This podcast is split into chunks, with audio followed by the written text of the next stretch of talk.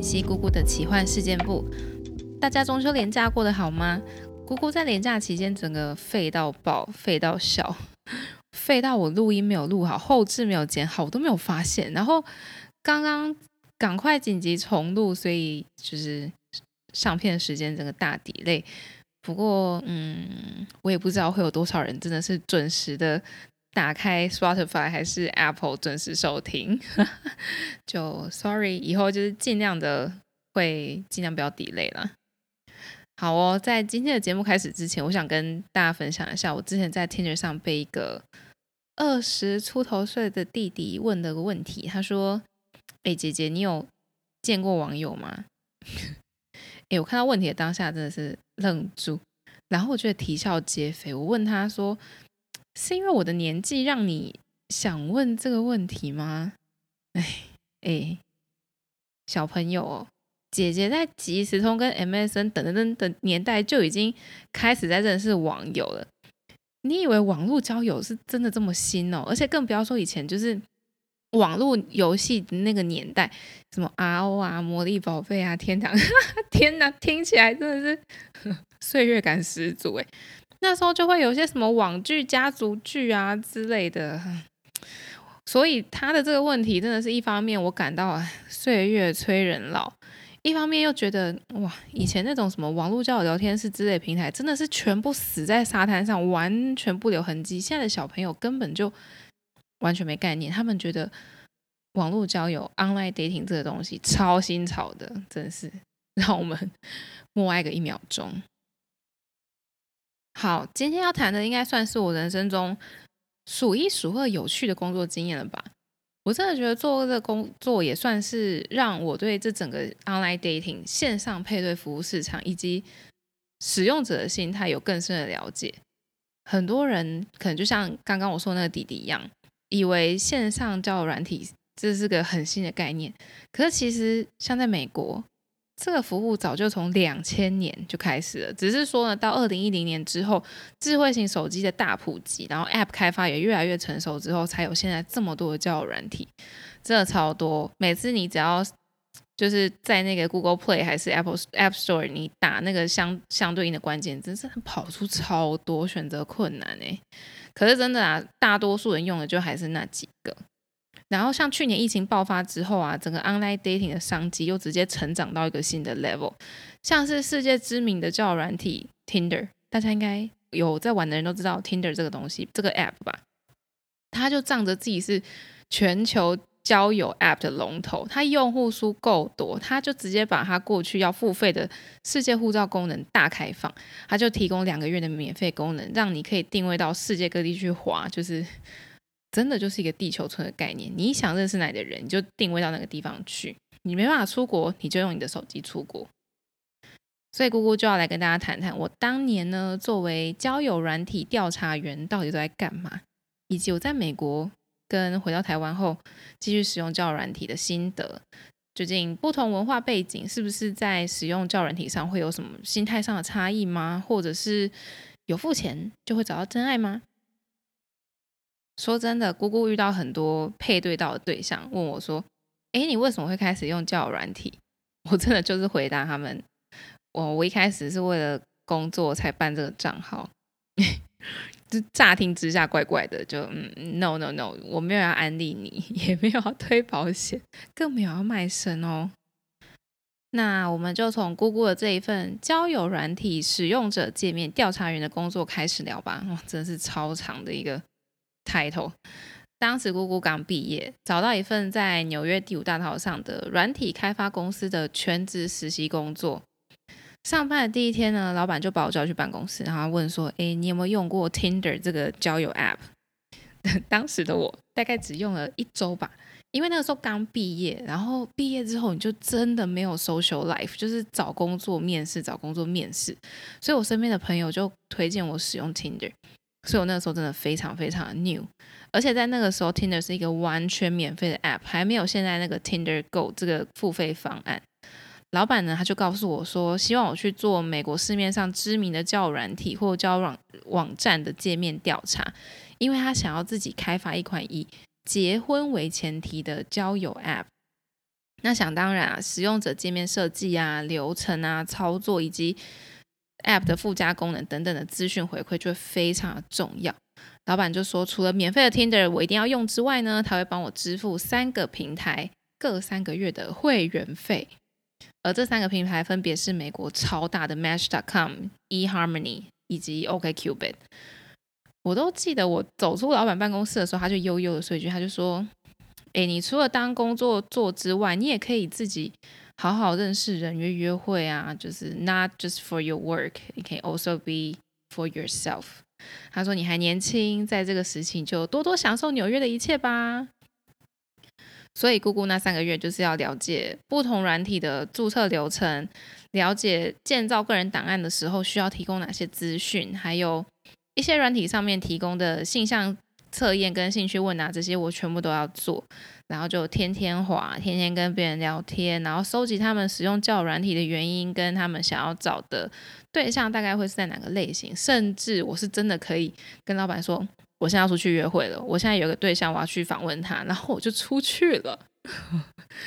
老实说，真的是一，就是真的是蛮酷的一个工作经验。那也是做了这份工作之后啊，姑姑才知道，其实很多很多的交友网站跟交友软体，他们背后都是同一个超大集团，叫做 Match Group。像 Match.com 这个美国最大的配对网站，就是这个集团里面呢。这个 Match Group 它里面除了 Match.com 之外，它还有好几个平台，比如说还有针对什么 Black People Meet 就是给黑人的，或者是 Mature People Meet 就是给一些比较熟龄的，甚至还有 Single Mom、Single Parents 这种就是给单亲父母他们去使用的配对平台。那像 Pairs 派爱组以及 Tinder 也都是 Match Group 下面的平台。然后 Tinder 真的可以说是。Online dating 界的传奇，它从二零一二年开发上架不到两年，它市值就冲到 one billion 十亿美元。它除了是左滑右滑的配对始祖之外，也让交友软体在那一阵子就一二年、一三年，真的是如雨后春笋般的一直冒出来。而且啊，不止 Tinder 后面出来的 App 开始加入了左滑右滑的这个配对方式外，老字号的 App 跟网站也都开始加入这样子的配对功能。而且我记得在当时有一个调查报告让我非常的惊讶，当时是二零一四年哦。呃，好，蛮久以前了。在二零一四年啊，美国靠着网络交友成功踏进婚姻的人就高达了百分之三十，而到了二零一九年，这个数据来到百分之三十九，哎，几乎涨了快十趴。那姑姑相信这样子的成长一定不止发生在美国，我觉得世界一定都差不多啊，就是随着网络的普及，App 的普及，一定会成长。只是交友软体有没有什么差别？付费软体就一定可以找到真爱吗？其实身边很多朋友都问我说：“诶，免费跟付费软体真的有差别吗？就是付了钱就比较可以保证一定会找到真爱吗？”是也不是。以我自己用了几个免费跟付费的交友软体的，还有访问了很多使用者心得所得到的结论，我只能说。付费软体只能大规模的删掉一些，真的是很奇怪。就是你懂，毕竟这个东西只要有手机就可以注册，或者是没有想要用心在交友上面的人，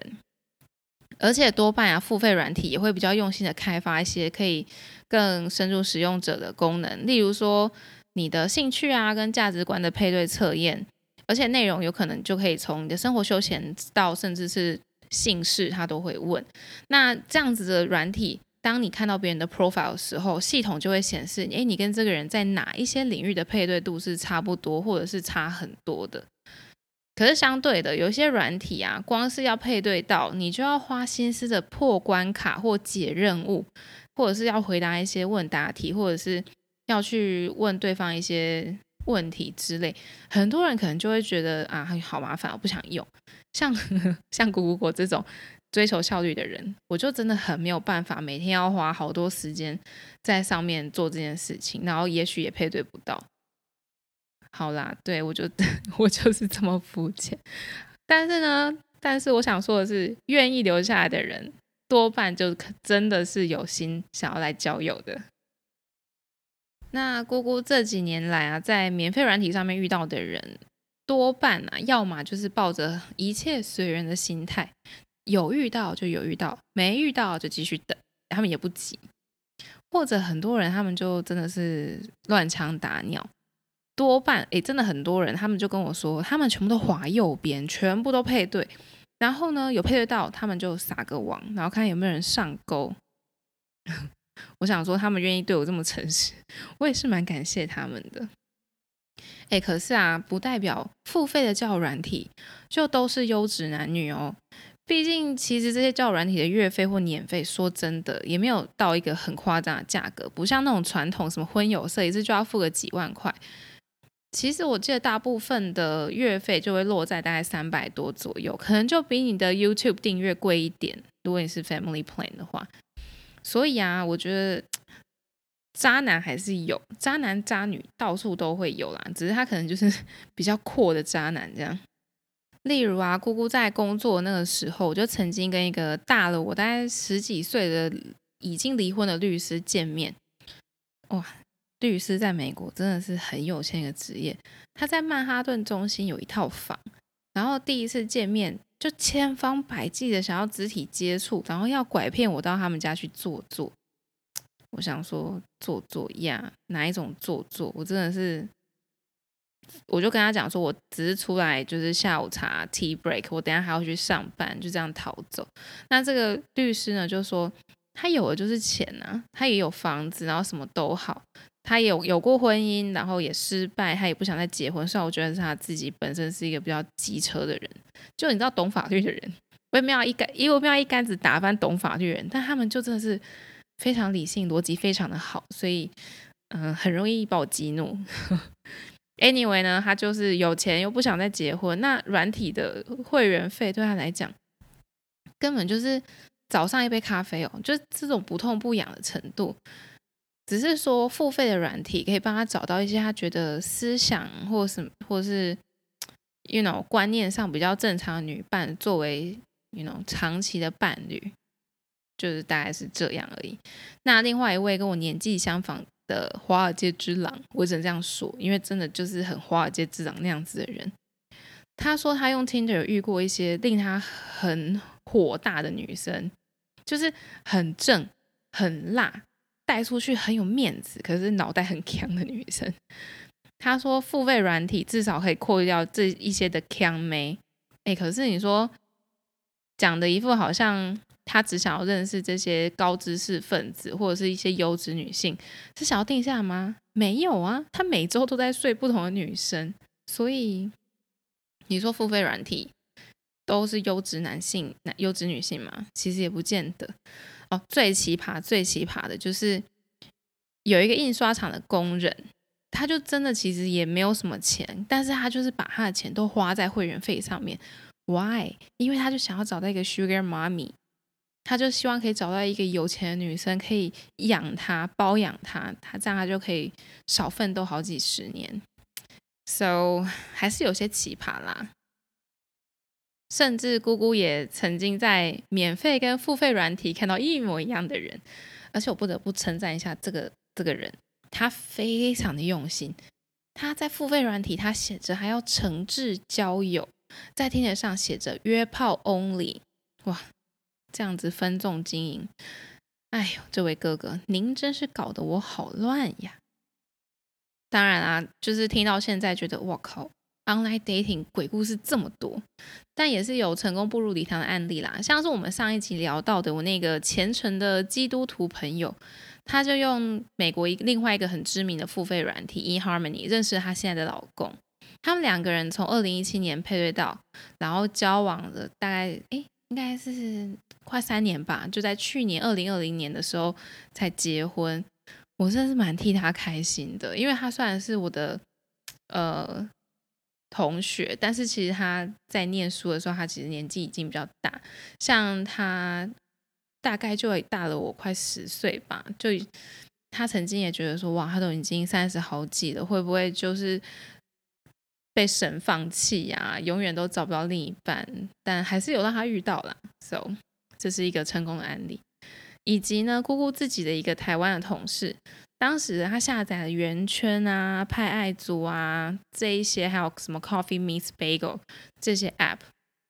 然后呢，他大概使用到了第三个月，就认识了一个男生，交往了一年多，他们就登记结婚，现在就已经在准备迎接他们的小宝宝了。所以姑姑要说的是，成功案例一定都有，只是大家可能比较爱听鬼故事，然后姑姑自己身边的确也是鬼故事居多。不过真的还是有，大家要保持希望，还是会有的，还是会遇到真爱的。那接下来我们要谈到使用心态的问题。为什么会想要谈这一题呢？是因为我回台湾之后，身边有很多朋友跟我说，他们或者是他们身边的朋友会遇到骗炮。所谓的骗炮，大家知道什么意思吧？应该知道吧？就是跟你说哦，我一切都是认真的，我要认真的跟你交往，或者是试试看 whatsoever。然后呢，等到他跟你上过床，他就人间蒸发，大概就是这个样子。然后这些朋友们，他就来问姑姑说，在美国有没有遇过这样子的事情？我老实说，在美国，哎，还真的几乎没有。我个人觉得，我自己啦，我自己觉得呢，是因为美国人他们对于 casual dating，就是不是这种这么正式的约会，以及他们对 friends with benefit，就是炮友的这个观念，其实非常的开放。他们大多数。当然，很虔诚的那种教徒这些除外，但很大一部分的美国人，他们觉得性就是生理需求，所以明着说他们只是想要找炮友，或者是当天晚上只是想要释放一下压力的人，真的很多，他们真的都会明讲。那大部分的美国人其实都很直接，然后他们也很怕麻烦，他们不会想要对方缠上来。然后他们也觉得前面讲一套，但做完之后封锁别人，那就是骗。那他们就觉得也没有必要到骗，因为干嘛这样损害自己的人格？想玩就说想玩。所以呢，他们在 profile 上面多半就会很明确的让你知道，他们是要找长期的伴侣，还是短暂的欢愉。而很多的教软体也会提供这样的选择，然后你可以选说，我现在就是非常的 serious，我就是要。走入婚姻，或者是我可能想要有个长期的伴侣，或者是我想要一个短期的伴侣，或者我只能就是 have fun。其实有一些软体会有这样的选择，然后你目标不同的人，就跟你目标不一样的人，我到底在讲什么？一开始他就不会配对到你。那在美国，我个人认为是因为土地很大，有些地方你真的很难认识人，所以。交友网站才会在两千年的时候就开始这么盛行，然后大家在这样子的约会文化上也相对持一个比较开放的心态，然后也比较前卫一点。所以姑姑跟我美国的朋友们在美国遇到的一些奇葩事件，大多数都是人本身很奇葩，而不是做的事情，比如说要骗我们上床这种。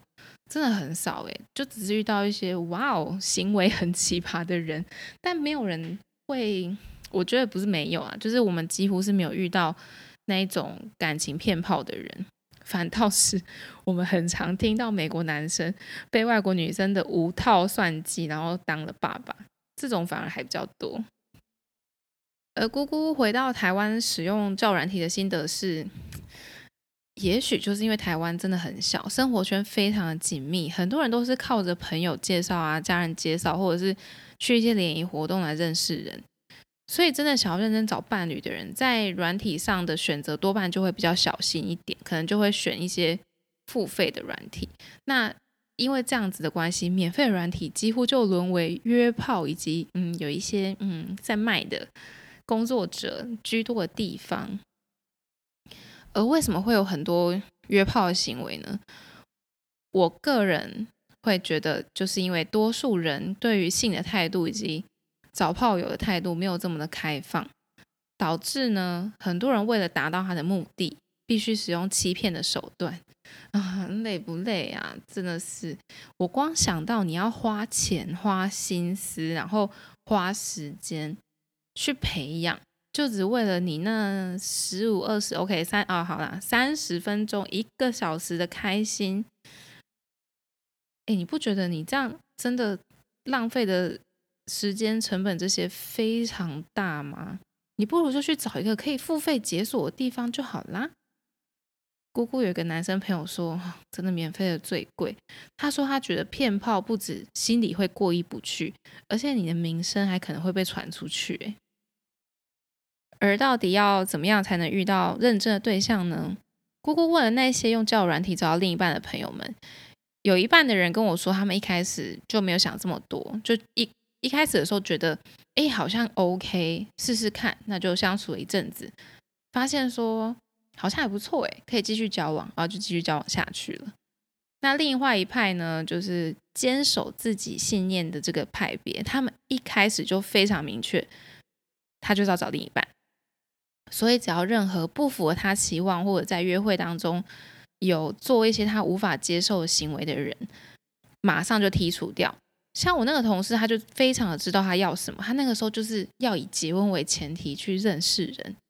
所以在遇到她老公之前，她大概也约会了快十个人吧。可是，在约会的期间呢，只要这些人说了一些话，是她觉得哎价值观有出入，或者是这个男生做了一些行为是她觉得嗯不太对的，她就会马上就卡掉。我必须说，我这个朋友，我当时觉得哇，他换人速度很快，可是他就觉得这不是我要的，这不是我要的，那就是不要不要不要。所以她才可以这么快，在第三个月的时候就马上找到她现在的老公，真的是非常有效率。